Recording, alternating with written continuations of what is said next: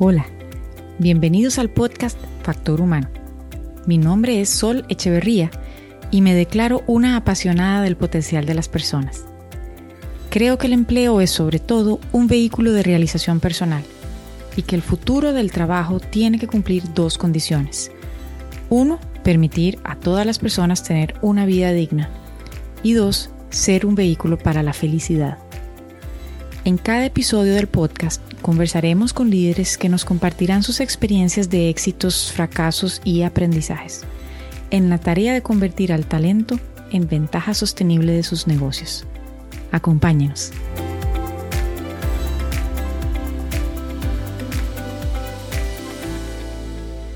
Bueno, bienvenidos y bienvenidas a este espacio. Ineke, Muchas gracias por acompañarnos. De verdad que es un honor y un gusto tenerte. Yo sé que em, tu agenda en estos días, estoy, sé que has estado atendiendo muchos compromisos, así que de verdad que aprecio profundamente que nos acompañes en este espacio el día de hoy. Al contrario, gracias a ustedes, Sol, por la oportunidad de participar y compartir un poco en esta conversación nuestras historias, nuestra experiencia. Muchas gracias a ustedes más bien. Wow, te aseguro que hablo por todos los presentes que tenemos unas ganas de escucharte y escuchar este, lo que nos vas a contar, porque bueno, estamos eh, todos en vivo y a todo color viviendo los desafíos y, y, de quién, de quién mejor aprender de estas experiencias. Este, permitíme presentarte frente a nuestra audiencia de hoy y voy a leer la biografía de Ineke para que todos puedan ver el, nivel de, profesional y de mujer líder que tenemos con nosotros para que aprovechen y le pregunten ahora que vamos a tener espacio para las preguntas. Entonces, Ineke Gissing es gerente de país de Microsoft Costa Rica. Ineke tiene una trayectoria de más de 20 años en Microsoft. El año pasado tomó su cargo como gerente general de Costa Rica. En su puesto está encargada de liderar el impacto del negocio como identidad de país y gerenciar el Plan Nacional de Microsoft con diferentes entidades. Asimismo, se encuentra a cargo del desarrollo de estrategias de producto, ventas, marketing para Centroamérica. Anterior a este puesto, ha ocupado roles como gerente de mercadeo y operaciones para la subsidiaria de Microsoft Centroamérica, gerente de portafolio de productos, gerente de planeamiento de negocios y gerente de pequeña y mediana empresa para Centroamérica, Caribe y Suramérica. Como profesional, está siempre orientada a los resultados. Tiene un fuerte liderazgo con grandes habilidades de influencia y gran pensamiento estratégico. Es apasionada por generar y contar historias de los hechos reales de Microsoft, trabajar en colaboración de grupos cruzados y encontrar el entusiasmo en su equipo de trabajo. Ineke es la primera mujer que toma el puesto como gerente general de la operación de Microsoft en Costa Rica. A raíz de esto, uno de sus objetivos laborales es siempre promover la diversidad e inclusión como pilar de su trabajo. Como evidencia de esto, Ineke fue nombrada líder del capítulo Women Chapter, Diversity and Inclusion para Microsoft de Centroamérica, Caribe y Suramérica entre 2015 y 2017, y fue líder de la iniciativa Women at Microsoft Costa Rica para el año 2017-2018. Ineke, nuevamente, demasiadas gracias por acompañarnos. Gracias a ustedes. Fascinados de tenerte aquí. Un honor.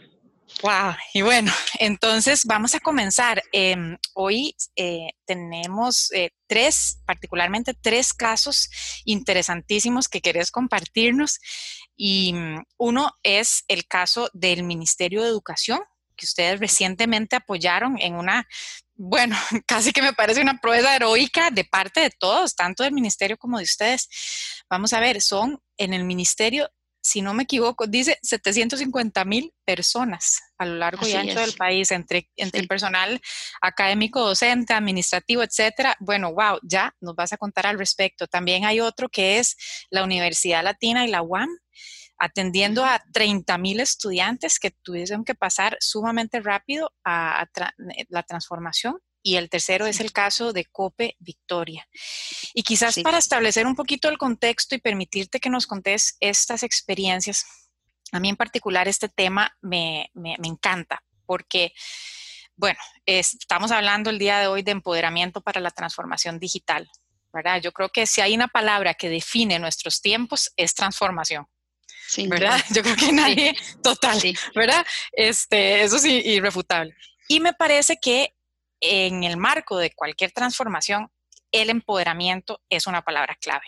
¿Verdad? Y, si hay alguien que entiende empoderamiento son ustedes, porque está absolutamente en el ADN, en la esencia, ¿verdad? De lo que Microsoft es y de lo que Microsoft hace para sus audiencias y para su, eh, para su equipo a lo interno también.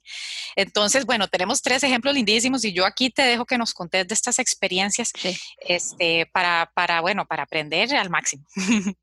Bueno, no, primero que todo, Sol, de nuevo, muchas gracias y sin duda han sido tiempos que nos han marcado a todos en diferentes formas y ojalá saliendo de esta pandemia realmente podamos haber crecido en lo profesional, en lo personal y poder usar esto como un, un trampolín hacia muchas cosas mejores, ¿verdad?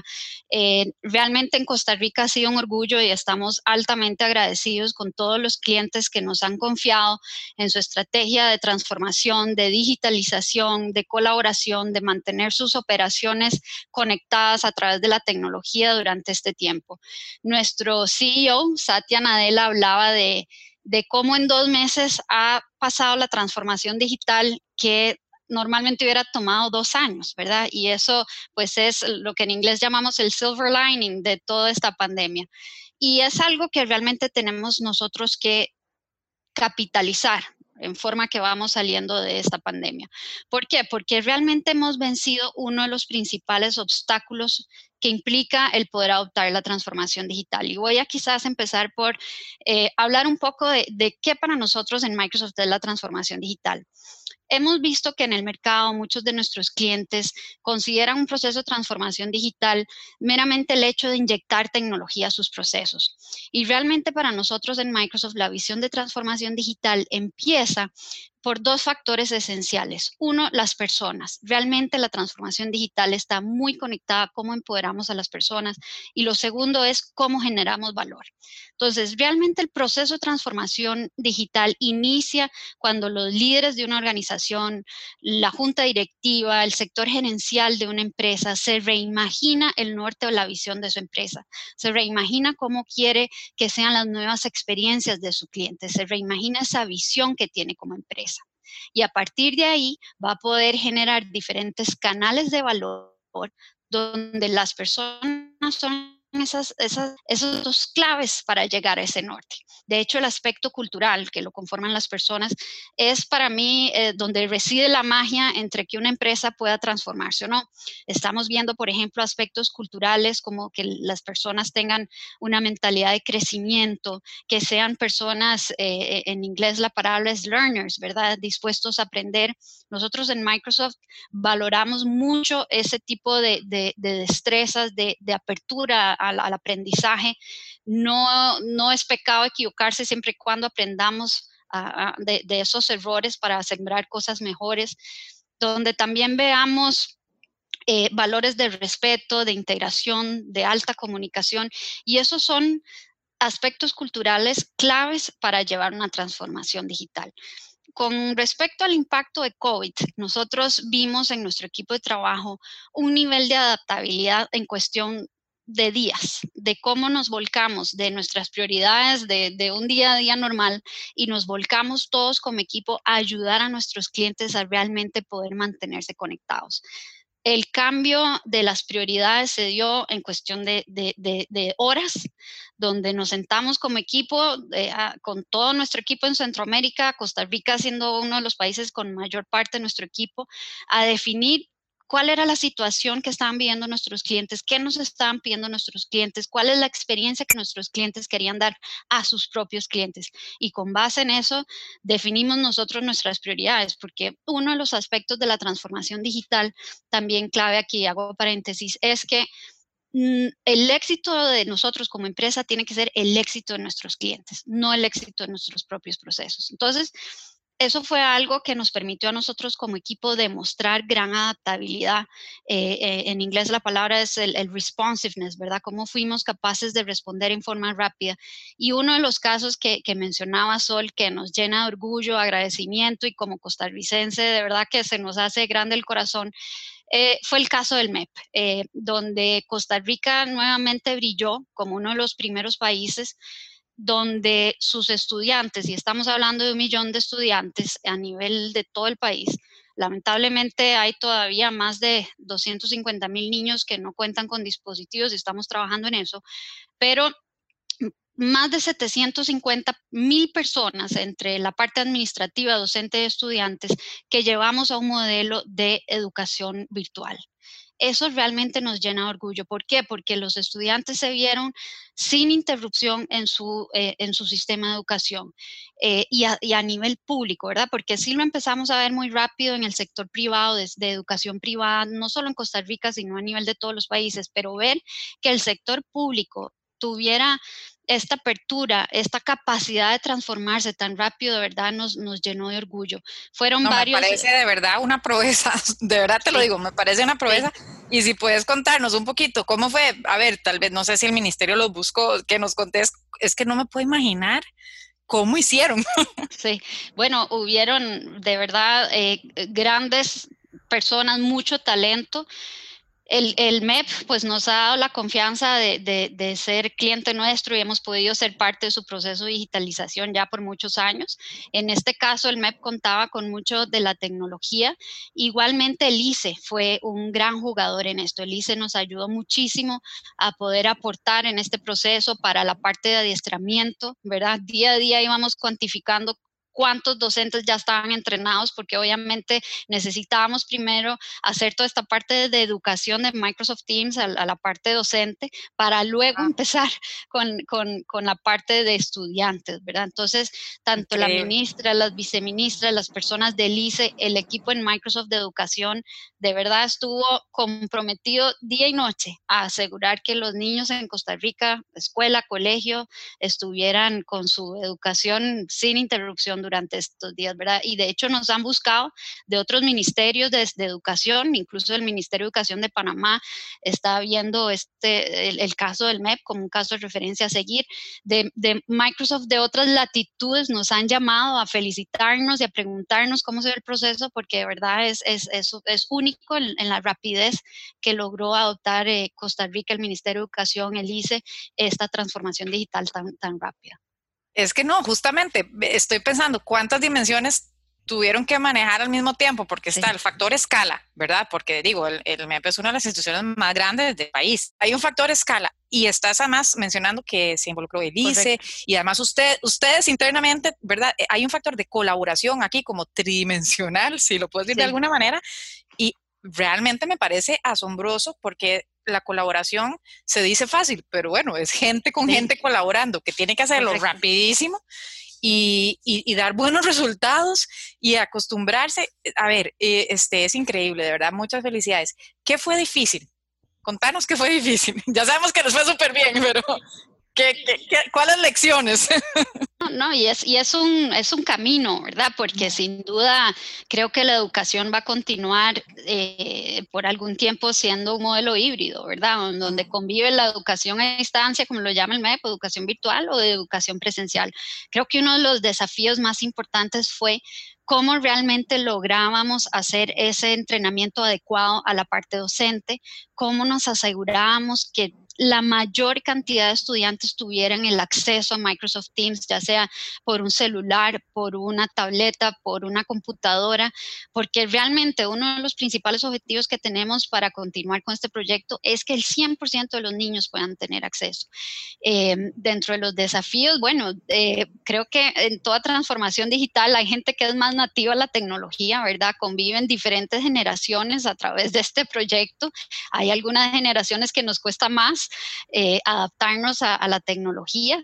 Eh, entonces, quizás ese fue uno de los principales desafíos, pero de nuevo, ahí eh, el ICE, el MEP, el compromiso de, todo el mundo, ¿verdad? Hablábamos el, viernes con la viceministra sobre este tema, increíble cómo se fue dando ese nivel de colaboración en, forma tan smooth, ¿verdad? Simple, esta es la palabra en inglés, ¿verdad? Que estoy tratando de buscar, porque suavemente, como que se niveló suave, se acomodó con fluidez. Yo creo que eh, el hecho que nos unía ese objetivo de país, de, de ayudar a nuestro país, fue el que hizo que todo fluyera eh, de la manera más, más, más fácil, ¿verdad? Pero sin duda eh, no, no fue que faltaron desafíos, pero impresionante también cómo generaciones de docentes, quizás ya en una edad más adulta o incluso que no eran tan familiares con la tecnología, se comprometieron a aprender a usar Teams, ¿verdad? Cómo ellos también tienen sus propias redes, eh, grupos de, apoyo.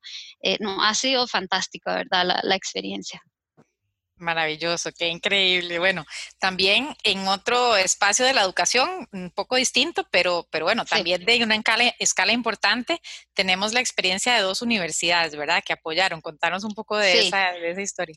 Sí, la Universidad Latina y la UAM, eh, bueno, eh, igualmente, ¿verdad? Ante la, emergencia de, de COVID, Em, ellos quisieron en forma muy rápida también adaptarse, poder dar la modalidad de lecciones virtuales a sus estudiantes, que no hubiera tampoco interrupción. Y tenemos eh, 30 mil estudiantes ahorita ubicados a través de todo el país usando Microsoft Teams, recibiendo sus clases eh, para poder continuar igual con sus estudios, ¿verdad? Entonces, es otro de los casos donde la educación, la conexión se ha visto ininterrumpida gracias a la tecnología. Increíble. Y en este caso, bueno, eh, me imagino que los desafíos han sido un poco distintos porque la audiencia pues, o las personas que se han involucrado eh, es, un poco diferente. ¿Cuál sentís que fue como tal vez el principal aprendizaje de trabajar con, con estas universidades?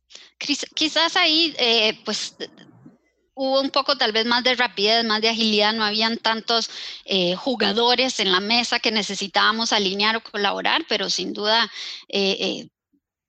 fue más, más, tal vez más rápido el poder eh, establecer todo este proyecto, ¿verdad? Porque no habían eh, tal vez tantas aristas o, dimensiones, como vos misma dijiste, Sol, a contemplar.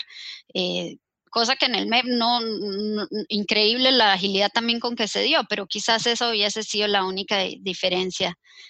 porque igual nos, nos unía también el mismo objetivo, ¿verdad? Continuar con la educación de estos estudiantes universitarios. Claro. Y una pregunta, porque yo aquí voy sumando. Entonces yo, equipo, equipo atendiendo al MEP, equipo atendiendo a la Latina, equipo atendiendo, ¿verdad? Aquí vamos. Es decir, a nivel interno, me imagino que, ¿verdad? Que, que, que, que importante el desafío, ¿verdad? La dimensión de este desafío para ustedes como equipo, porque son, ¿cuántas personas eh, trabajan en Microsoft? Eh, bueno, nosotros ahorita eh, atendiendo Costa Rica y Centroamérica somos un de 35 personas. O sea, no, o sea, exacto, digamos, realmente llevar la proporción numérica, wow, no, no, o sea, es, es interesante. Sí, pero ahí eh, eh, mencionas algo muy importante, ¿verdad? Hay, hay varias cosas que ayudan. Lo primero es nuestro ecosistema de socios. Microsoft tiene en Costa Rica un ecosistema de más de mil socios. Nosotros hemos trabajado muy de cerca con nuestros socios. Ellos han liderado en gran parte muchas de estas soluciones. Ellos propios propiamente han ido con Microsoft Teams a ofrecérselos a otros clientes, han liderado soluciones, eh, han ayudado día y noche también a nuestros clientes a, adoptar eh, Microsoft Teams y poder continuar con sus operaciones. Entonces ha sido una forma de escalar y también a nivel cultural en Microsoft siempre ha eh, existido la premisa y el pilar de lo que llamamos el One Microsoft, ¿verdad? Es que, que creemos mucho en el poder de la sinergia en, en, qué nos une ante un único propósito. Entonces, como te comentaba al principio, inmediatamente vimos nosotros el impacto de COVID a nivel de las operaciones eh, de todos nuestros clientes. Costa Rica fue uno de los primeros países en Centroamérica que entró en modalidad de teletrabajo. Inmediatamente nos volcamos todos a atender a nuestros clientes para que pudieran adoptar el teletrabajo. Y, y la ventaja que traíamos con Microsoft Teams sobre otras plataformas es que más allá de ser una herramienta de videoconferencia, era una herramienta es una herramienta de colaboración, ¿verdad? Eh, y una de las premisas más fuertes que queríamos llevar también era el tema de seguridad a nuestros clientes, que no tuvieran que preocuparse por temas de vulnerabilidad cuando estaban colaborando en forma remota. Y esto, pues, eh, con Microsoft Teams se los estábamos dando una plataforma segura donde pudiesen colaborar, una plataforma inclusiva, ¿verdad? Porque hoy en día también en un mundo virtual hay que asegurarse muchísimo en garantizar que haya inclusividad en todas nuestras interacciones. Entonces creo que logramos escalar por, por eso, por, por el ecosistema de socios y por el sentimiento de, de One Microsoft, que al final es el, el poder de lo colectivo, ¿verdad? Mm, qué interesante, porque uno podría decir que en alguna medida, aunque esto nadie lo vio venir, porque nadie lo vio venir, pero en alguna medida ustedes estaban ya un poco listos en el sentido de que, de, que son un equipo más compacto, si se quiere, 35, pero, pero en realidad son una organización mucho más grande cuando ves todo el, justamente el ecosistema y todo, ¿verdad? La, red de articulación que tienen y que ya viene trabajando junta y que ya viene generando resultados y que ya tiene esas conexiones de confianza, ¿verdad? Y además, eh, este, ¿verdad? Ya esos valores culturales del empoderamiento, de la colaboración y lo que nos estás contando hizo que ustedes rápidamente, me parece, pudieran, ¿verdad? O sea, como que ya estaban, ya estaban listos, cosa que del otro lado no tanto. Sí, sí, no, y voy a aclarar, en Costa Rica, de hecho, somos hoy en día más de 850 empleados de Microsoft. Sin embargo, gran parte de este equipo ve desde Costa Rica, toda Latinoamérica o y otro equipo ve todo América, incluso países fuera de América Latina o de Estados Unidos. Entonces, eh, realmente concentrados en Costa Rica y Centroamérica somos solo 35. Entonces sí, fue, fue bien interesante y todos ya trabajando en, en forma virtual nosotros, ¿verdad? Nosotros casi que desde el 6 de marzo eh, adoptamos teletrabajo, nosotros ya veníamos eh, dentro del, marco de la flexibilidad que se otorga al equipo de Microsoft, muchos adoptaban teletrabajo varios días a la semana. Entonces sí fue muy fácil poder llevar nuestra propia experiencia y contarles cómo nosotros estábamos acostumbrados a colaborar y trabajar en conjunto independientemente de dónde estuviéramos eh, y poder compartir esas experiencias con nuestros clientes. Qué bonito, qué salvada, qué dicha para que ustedes estuvieran listos para poder ayudar, bueno, semejantes casos, ¿verdad? Como el ministerio. Y hay otro caso muy interesante que nos, que nos vas a contar también, que es el de Cope Victoria, ¿verdad? Que Cope Victoria es una cooperativa de azúcar y café. Y uno diría, el sector agro ¿verdad? Tal vez uno diría, eh, eh, eh, uno podría asumir que el sector agro es como tal vez el que más, no sé, lejano de estas cosas, pero son, ¿cuántos productores? Aquí tengo apuntado. 3.000. mil productores a lo largo del país vinculados con, con Copedictoria. Wow, contanos un poco esa experiencia. Sí, y, te cuento ahí también un poco, porque el sector agro para nosotros eh, ha sido prioridad durante varios años. Hemos trabajado de cerca con instituciones como el ICA en cómo realmente traemos tecnología y transformación digital al sector agro, ¿verdad? No solo a través de drones, sino también a través de inteligencia artificial, de sensores que permiten prevenir y, y predecir potenciales plagas o efectos del cambio climático que puedan tener un impacto en las cosechas, etcétera. Entonces hemos venido trabajando bien de cerca también porque como proyecto de, de, lo que queremos apoyar al país también es traer más trabajo en área rural y claramente la agricultura es esta, eh, presenta una gran oportunidad en que, que, los jóvenes en áreas rurales no se vean en necesidad de emigrar al área metropolitana para buscar trabajo y que vean en la agricultura algo, algo cool, ¿verdad? También. Totalmente, claro, innovación y sí, sí, sí. Definitivamente. Entonces, Cope Victoria, eh, como, como decís, es una cooperativa de las más grandes y tradicionales de, de productores de caña, de azúcar, de café, donde tenemos más de 3.000 productores en todo el país. Y bueno, cuando llega COVID, eh, se ve Cope Victoria, al igual que otras cooperativas, amenazadas de, de cómo continúan con sus operaciones, ¿verdad? Y nos dan la oportunidad, muy agradecidos con, con esta cooperativa, con Cope Victoria, porque nos da la oportunidad de ayudarlos a través de Microsoft Teams a que logren también tener sus servicios comerciales, sus servicios técnicos, sus servicios educativos, el suministro a sus afiliados, todo corriendo en forma ininterrumpida, ¿verdad? Entonces ha sido realmente el canal que ellos han venido utilizando para comunicarse con sus asociaciones, con sus directores, con sus propios afiliados, ¿verdad? Qué buenísimo. ¿Y qué reportan? ¿Cómo, cómo, les, cómo les ha ido?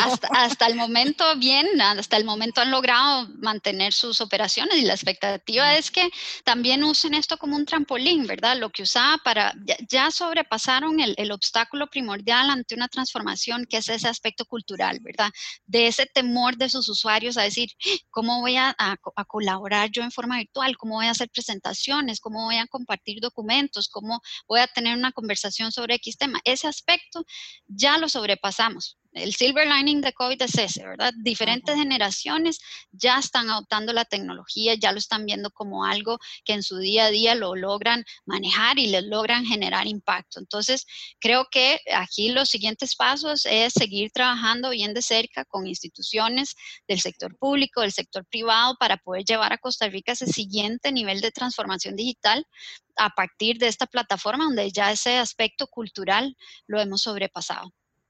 Me encanta. Y además en este caso se combina un elemento eh, en el cual también tenés bastante experiencia, que es el de pymes, porque estos son productores que asumo que son pequeñas y medianas empresas, ¿verdad? Entonces, sí. tal vez existe este de, pronto antes, por lo menos, de, esta circunstancia de la pandemia, hablaba, se hablaba de transformación digital como esto es de los grandes, sí, sí, Microsoft, ¿verdad? Esto es como una cosa que no... Y, y, no, ¿verdad? Esto, esto compete absolutamente hasta las empresas más pequeñas, etcétera. Entonces, no sé si a través de este caso o de cualquier otro nos puedes contar un poquito cómo ha sido para las empresas pequeñas que también han acompañado. Sí, claro. Sí, nosotros, bueno, el, el segmento de pymes para nosotros es prioritario porque realmente eh, lo ha sido siempre y lamentablemente con COVID es el impacto es, el segmento donde mayormente vemos el impacto. Entonces estamos trabajando muy de cerca a través de, de nuestros eh, socios o nuestro ecosistema de socios en poder estar bien de cerca de los dueños de las pymes, de las diferentes áreas técnicas en algunas pymes que tienen eh, departamento de tecnología, muchos de ellos no lo tienen. Eh, en, en, ayudarles a reinventar su negocio, ¿verdad? A redescubrir cuál es su propósito, a cómo dar continuidad a los negocios.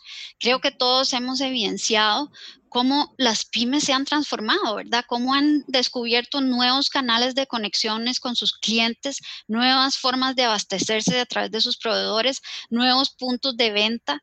Y eh, eh, es fantástico para nosotros ver cómo estas pymes han reimaginado su razón de ser. Eh, su propósito.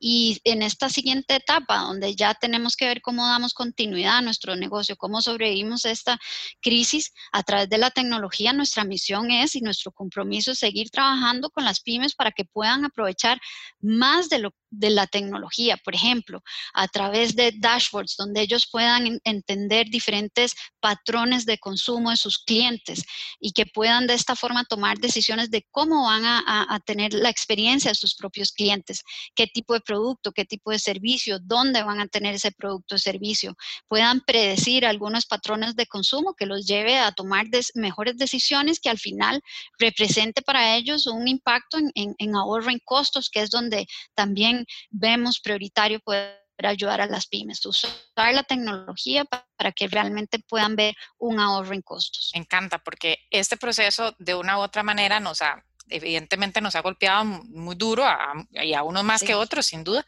pero a la vez está presentando tantas oportunidades, ¿verdad? Y entonces realmente la transformación que, que, que duele y que a veces cuesta bastante y hay que comprometerse mucho con eso, eh, a través, eh, permite también cambios súper positivos y, que de verdad se puedan encontrar nuevos horizontes. Eh, y de eso se trata el empoderamiento. Hablemos un poquito de empoderamiento. ¿Qué, nos podrías contar al respecto? ¿Cuál es la clave para el empoderamiento?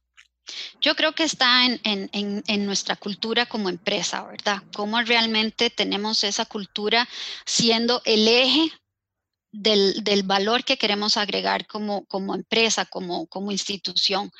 Y, y, aquí puedo compartir un poco de, de, nuestra cultura en Microsoft. Nuestra cultura en Microsoft está basada en diferentes pilares. Uno de ellos es en lo que llamamos el growth mindset, que es esa mentalidad de crecimiento, ¿verdad? Que es lo que hablaba de que preferimos en una persona que tenga esa apertura a aprender versus la persona que lo sabe todo. ¿Verdad? Eh, queremos también priorizar en la diversidad e inclusión. Es algo que para nosotros ha sido prioritario a lo largo de los años y hoy en día se vuelve esencial. La innovación realmente se logra dar cuando tenemos un, un equipo diverso, cuando estamos trayendo diferentes perspectivas a la mesa, diferentes formas de solucionar un problema. Ahí es donde realmente se da la riqueza de la innovación. Otro aspecto que creemos que forma esta eh, cultura de empoderamiento es tener eh, una unión por una única visión, ¿verdad? Que, es un poco lo que hablaba que teníamos nosotros como el One Microsoft, que es ese poder de lo colectivo, esa sinergia por un, por un objetivo común. Eh, también vemos que, por ejemplo, tener valores que realmente direccionen a este empoderamiento como el respeto, la integridad, la palabra en inglés es accountability, que muchos en español lo traducen como responsabilidad, pero no es, no, yo siento que no es lo mismo, ¿verdad? Es exacto, pero si tienes ese tipo de, valores en una organización, realmente estás eh, teniendo una organización empoderada. Creo que también mucho viene de cómo se preparan el, el área gerencial, las personas que tienen personas a su cargo, en realmente convertirse. Hoy en día las generaciones no están buscando un jefe feroz, están buscando un coach que realmente les demuestre que, el, que modele estos atributos que se buscan en la cultura, una mentalidad de crecimiento, que haya confianza, que también... Eh, en forma transparente se preocupe por las necesidades de su equipo de trabajo, por el desarrollo y poder, poder garantizar esas herramientas que su equipo necesita para crecer. Creo que los jefes hoy en día, mm, fuera de ser ese jefe feroz, somos coach somos coaches de nuestra gente, ¿verdad? Y, en la manera que podamos nosotros entender eso, vamos a empoderar a las personas a, hacer sentirse más parte de este valor que queremos generar como, como, como empresa. De hecho, McKinsey habla que las organizaciones ah, después de la pandemia van a enfocarse mucho en tres dimensiones. Tres dimensiones. La primera es quiénes somos como empresa, que no necesariamente va a ser el mismo que éramos antes de COVID, ¿verdad? Y ahí tenemos que ver cosas como cuál es nuestro propósito, nuestro valor, de nuevo aquí entra el valor, y la cultura, de nuevo la cultura, vean cómo el aspecto de la cultura se vuelve esencial en la continuidad o en la sobrevivencia de muchos de nuestros negocios. Lo segundo es cómo operamos y ahí podemos hablar de temas desde ecosistemas, desde aprendizajes o cuáles plataformas vamos a usar. Aquí es donde también entra la tecnología a jugar un rol específico. Y lo tercero es cómo crecemos. Y ahí estamos hablando de la estructura de la empresa, estamos hablando de las decisiones que se toman, tenemos realmente el talento adecuado tomando las decisiones, tenemos realmente la tecnología que está abasteciendo de información adecuada a estas personas que toman decisiones para poder tener un impacto en, los objetivos, en las metas. Y también el talento, de nuevo, el talento que tenemos en la organización. Entonces, vean cómo en, en, esta propuesta McKinsey todo ese aspecto de personas, de cultura, se vuelve tan relevantes en cómo realmente damos continuidad a los negocios. Interesantísimo. Y ahora dijiste algo que me parece eh, muy valioso resaltar en el sentido de que volver, ya no vamos a volver a ser como era, éramos antes. Tenemos que dejar ir esa idea, ¿verdad? Soltar, que a veces nos cuesta soltar a los seres humanos, es muy humano. Resistirse un poco, tal vez emocionalmente, a los cambios, pero definitivamente tenemos que aceptar que las cosas van a cambiar y abrirnos a la posibilidad y encontrar las oportunidades para que cambien para mejor, ¿verdad? Y este, y, entonces ahí mencionaste también el, asunto, y creo que el empoderamiento pasa mucho por, unas, nuevas formas de colaborar, especialmente eh, mencionabas la toma de decisiones y tener a las personas correctas tomando decisiones, pero además permitirles tomar decisiones, ¿verdad? Y permitirle tomar decisiones a los equipos de manera descentralizada porque la colaboración digital ahora funciona más así. Uno de los temores grandes que tenía muchos también de, de nuestros clientes a pasar por la transformación digital y, por ejemplo, instalar teletrabajo pre-COVID, ¿verdad? Era cómo voy a hacer para controlar que están trabajando, cómo voy a saber que, están haciendo las cosas. Y, entonces ahora, como tocó rápidamente tener que instalar estos nuevos procesos, y nos estás contando de, muchas experiencias, pues darse cuenta que sí, que sí se puede colaborar, pero que el formato de accountability, ¿verdad? De esta responsabilidad, rayita, bueno, ¿verdad? No logramos traducir exactamente, pero eh, el formato tiene que ser distinto, ¿verdad? ¿Cómo, hacen una empresa que tenía una forma de, supervisar y de controlar más así, de, la manera anterior, ¿verdad? Más centralizadora, control, control, ahora pasar a, empoderar la toma de decisiones de su gente que está distribuida. ¿Qué les recomendás? Sí, bueno, mucho de ello, del éxito de ello creo que radica en que nos enfoquemos en ser organizaciones que están empujadas por los resultados en vez de decir, bueno, tengo que estar sentado de 8 a 5, de 9 a 6. El tema es, en inglés es drive for results, ¿ok? Vamos a, operar bajo el término también de confianza, considerando que estamos teniendo el talento correcto. Eh, el tener talento correcto implica también eh, que estas personas se sientan a su vez empoderadas y que tienen el peso de la confianza del, del equipo gerencial sobre ellos, ¿verdad? Para realizar los diferentes objetivos. Entonces, entonces, de manera que logremos evolucionar a una organización donde estemos eh, medidos por los resultados, por el alcance de los objetivos, creo que eso va a facilitar esta evolución.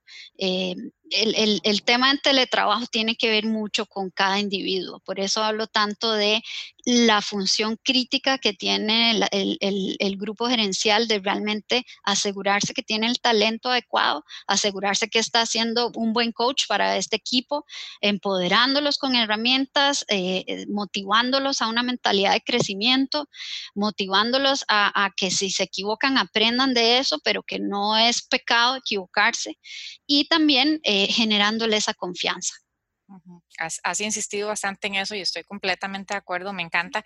Y es que, bueno, el liderazgo, las personas que lideran en la cultura son o agentes de cambio o agentes del status quo, ¿verdad? Entonces, las culturas mucho se transforman en función de, las personas que representan ese modelo a seguir, ese ejemplo. Llamémosle por ahora liderazgo. Hablamos también del equipo gerencial, que lo has, has insistido bastante eh, acertadamente. ¿Qué, cuál sentís, qué, qué recomendarías a quienes nos escuchan cuál es el estilo, el mejor estilo de liderazgo, ¿Qué, cuáles cuidados debe tener o qué, trabajo le toca hacer a las personas que lideran para poder ser facilitadores del empoderamiento, de la transformación digital, la transformación cultural. Sí. Apunten, ya va la receta. bueno, es, mi humilde opinión, ¿verdad? Pero lo primero, lo primero creo que es garantizar que como equipo gerencial estamos priorizando en el tema de diversidad e inclusión. ¿Y por qué lo digo? Porque es esencialmente importante que todas las personas en nuestro equipo se sientan incluidos. Muchos hablan de la diversidad como dando el ejemplo de, bueno, hay un baile y me invitan al baile. La inclusión va más allá, significa que yendo al baile me inviten a bailar, ¿verdad? Y necesitamos realmente garantizar que todas las personas, sea eh, independientemente del puesto que tengan en la organización, de cuál es su religión, de cuál es su género, de cuál es su preferencia sexual, de, de cuál, de qué tipo de descendencia vienen, todas se sientan incluidas y tengan una palabra en la mesa. Y como como manager de estas personas, tenemos también que saber que cada una de estas personas es única, ¿verdad? En sus formas de trabajar, en sus estilos, eh, en, en, lo que tienen su balance vida personal, vida trabajo. Y creo que eso es importante como manager, saberlo y ser bien transparentes en las reuniones a uno que tengamos con cada miembro de nuestro equipo, en realmente establecer ese tipo de relación de entender qué para mí es importante eh, como, como empleado de mi manager, qué necesito de mi manager para ser exitoso. Eso es regla también eh, esencial. Lo otro es realmente saber escuchar como managers, ¿verdad? Por lo general, la tendencia del ser humano es a saltar a una conclusión, a saltar a dar una respuesta, cuando muchas veces si simplemente escuchamos y tratamos de direccionar a través de preguntas claves, los mismos, las mismas personas pueden llegar a sus propias conclusiones. Y nosotros nada más eh, como managers podemos direccionar y eso eh, es difícil, ¿verdad? Es, difícil realmente ser una persona que escucha, pero hay que ponerlo en práctica todos los días, escuchar.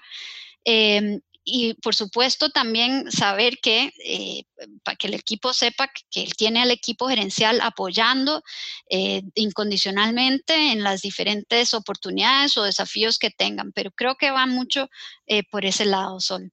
Muchas gracias. Sí, el tema de la escucha es interesante. Voy a, hacer una anotación respecto a la escucha, y, pero primero aprovecho para decirle a, nuestros, nuestra audiencia que eh, pueden empezar a hacer sus preguntas por medio del chat, las cuales ya, ya vamos a, atender. Mientras piensan sus preguntas y las escriben, les comento esto sobre la escucha y la comunicación en general. Es que muchas veces pensamos que cuando hablamos de comunicación o pensamos comunicación, pensamos que la comunicación es así, como, como en línea recta hacia afuera, ¿verdad? De aquí para allá. Y confundimos comunicar con informar porque a veces, ¿verdad? tal vez los equipos eh, o una persona le dice, no, ya yo, ya yo le comuniqué a su equipo, a mi equipo, pero lo que está pensando es, ya yo le informé al equipo. Pero la comunicación es circular y lo que decís es, es tan importante, ¿verdad? La parte de la escucha, que es esa vuelta, el retorno de la comunicación, es, es fundamental y existen escuchas de escuchas, ¿verdad? Existen distintos tipos de escuchas. Puede ser que eh, una escucha más superficial y a todos nos ha pasado que uno puede estar hablando y se conecta un instante y se vuelve un minuto después y uno dice, ay, ¿qué fue lo que dijo? ¿Verdad? Y no, y también, y, y yo creo que hay que tener la honestidad para saber que a veces uno hace eso, uno escucha como, ¿verdad? Poniendo atención realmente y atendiendo, ¿verdad? El mensaje, pero planeando lo que le va a contestar. ¿Verdad? Ya está maquinando aquí del otro lado, ya le voy a refutar eso porque tal cosa. ¿Verdad? Entonces todavía no, no, estamos teniendo una verdadera escucha profunda, abierta, o lo que se conoce como escucha activa, que es realmente vaciarse de ese discurso interno de uno y atender y, y, recibir lo que la otra persona está diciendo. Me parece que estos tiempos han, han definitivamente eh, subido el nivel de exigencia hacia las personas que son managers, que son jefaturas, que son gerencias, que lideran equipos, me parece que ha, requerido un esfuerzo extraordinario en múltiples niveles, ¿verdad? En estos tiempos, ¿cuánto, ¿cuánto del peso de la transformación pasa precisamente por estos roles, por los liderazgos?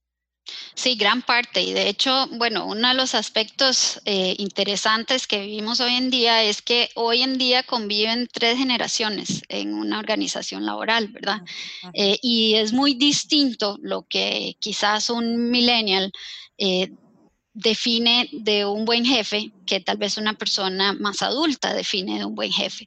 Entonces, en el jefe está el saber distinguir qué es prioritario para cada una de las personas que está en su equipo de trabajo, cuáles son sus necesidades, cómo lo ayuda a desarrollarse, cómo le ayuda a crecer en sus capacidades, ¿verdad? Porque realmente cuando estamos hablando también de la transformación digital, un aspecto clave es ese, cómo seguimos formando esos capabilities, esas capacidades en el, en el equipo, capacidades operativas, capacidades de desarrollo, capacidades de inteligencia artificial, que hoy en día son críticas para el tema de la cuarta revolución industrial, eh, capacidad de talento. Entonces, realmente eh, es, es, es complicado el poder tener ese, esa apertura, esa capacidad de entender que cada miembro del equipo de trabajo va a demandar algo distinto de mi rol como jefe para considerarme un buen jefe, ¿verdad? ¿Y qué es un buen jefe? Bueno, en, lo personal creo que es una persona que es un coach que ayuda en el crecimiento y que ayuda en los desafíos y apoya en las oportunidades.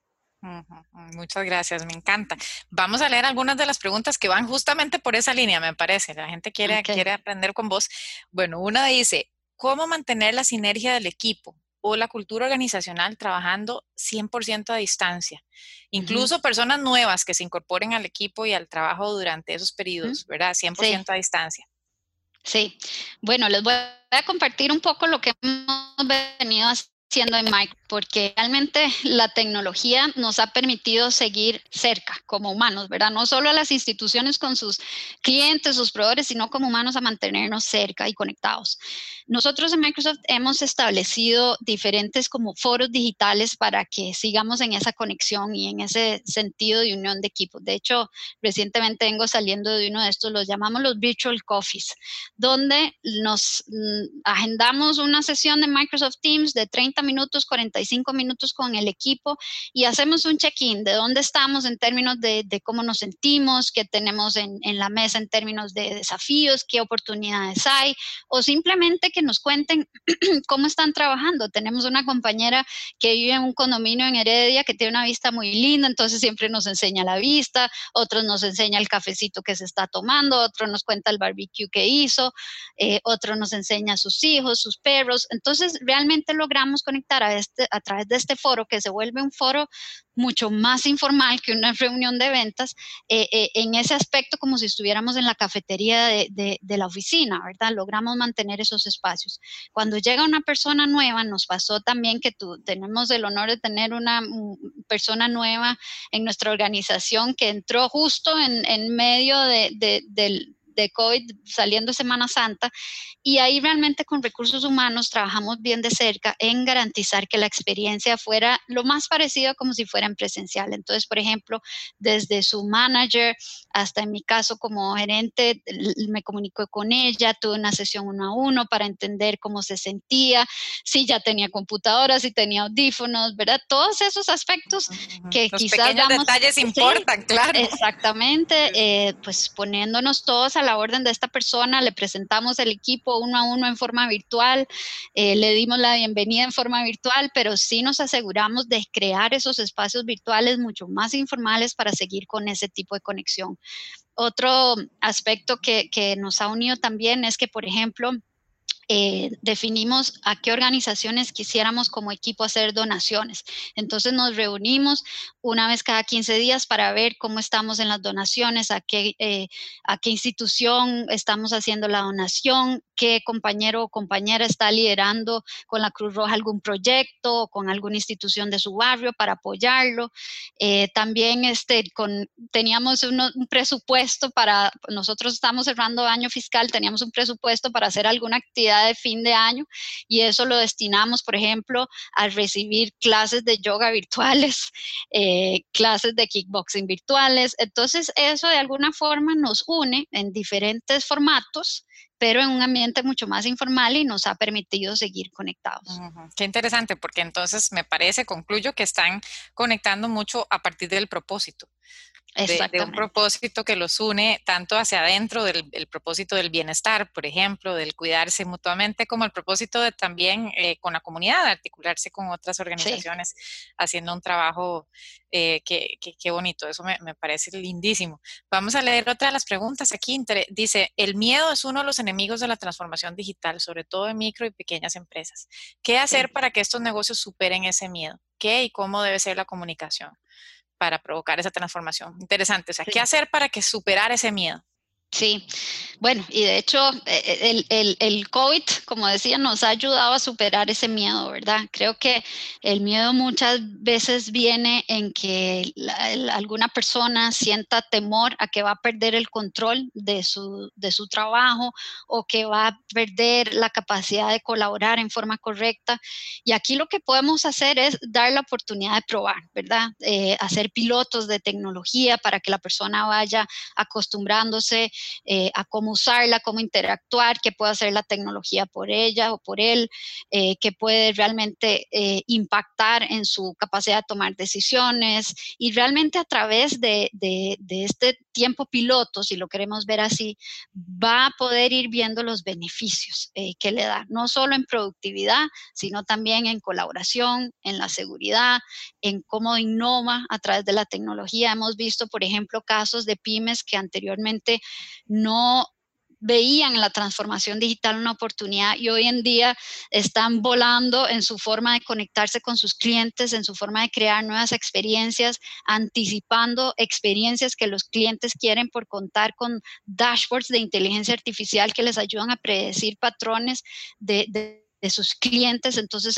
ellos anticipan eso y están donde, cuando el cliente lo necesita con su servicio o producto. Entonces, realmente eh, eh, es, es, es, este periodo de piloto que los puede ayudar a vencer ese temor. Y de nuevo, creo que COVID nos obligó eh, en gran parte a vencer ese miedo que sí, ¿verdad? Sí. Totalmente.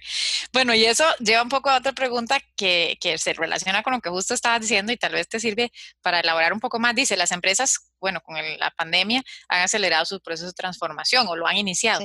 ¿Qué cambios considera que nos tocará hacer luego de estas transformaciones aceleradas? Esta persona ya va tres pasos adelante, pero ella está pensando, es como, ¿qué sigue?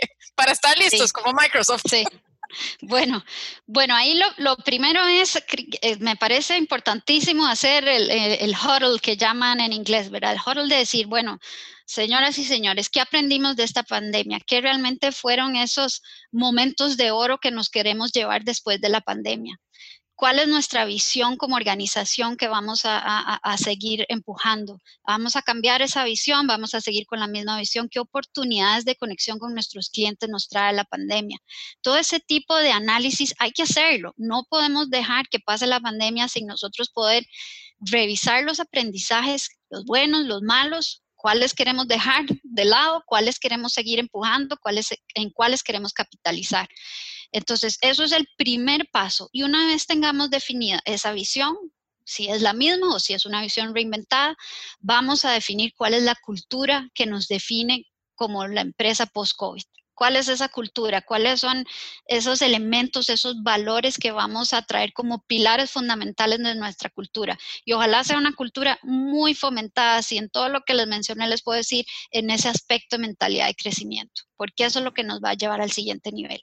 El, el COVID nos dejó el, obstáculo del miedo por, atrás en muchos casos. Usemos eso como un trampolín, usemos eso como una oportunidad de realmente digitalizar muchos de nuestros procesos.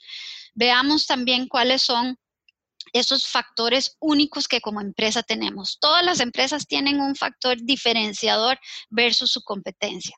Entonces veamos cuál es esa magia eh, sobre la cual también vamos a capitalizar. Y ahí podemos realmente, ahí es, es un es un terreno muy fértil el, descubrir ese factor único que me diferencia como empresa. Terreno fértil para la asignación de recursos, para la alineación de la tecnología. Nosotros en Microsoft nos encanta cuando nos dicen, yo descubrí que mi factor diferenciador es este elemento porque ahí podemos nosotros también decirles, señoras y señores, aquí vamos a adoptarlo con tecnología de dashboards, de colaboración, de, de productividad, de seguridad, etcétera. Entonces tenemos que definir eso. También tenemos que definir cuáles son esas capacidades que queremos desarrollar. Esas capacidades, como les decía antes, capacidades operacionales, capacidades en el talento, capacidades de inteligencia artificial, capacidades técnicas.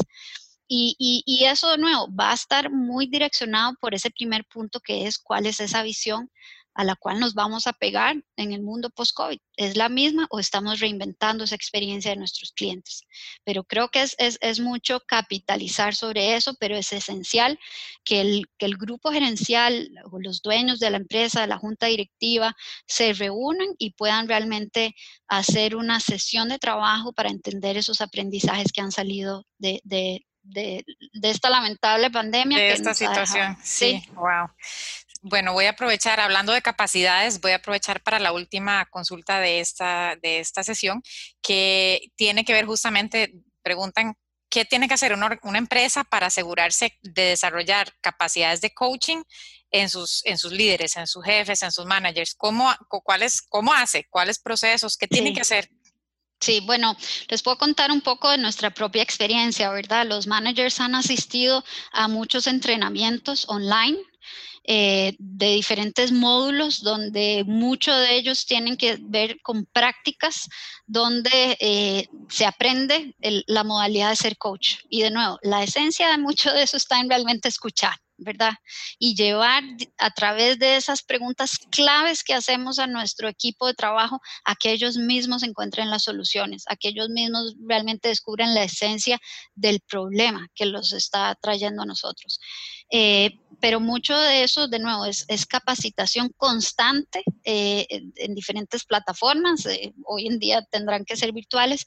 Y por supuesto es el, el ser en inglés es eh, be a role model, ¿verdad? Creo que desde los aspectos o desde la jerarquía más alta tiene que venir esto modelado. Dar el ejemplo. En forma transparente, exactamente. Dar el ejemplo eh, y pedir también, nosotros eh, hacemos algo que es muy valioso que se llama reverse mentoring. No solo tenemos mentores de personas que están en, en, otras jerarquías, sino que también de personas que vienen entrando quizás en posiciones nuevas y ellas o ellos les dan a las personas más seniors el mentoring.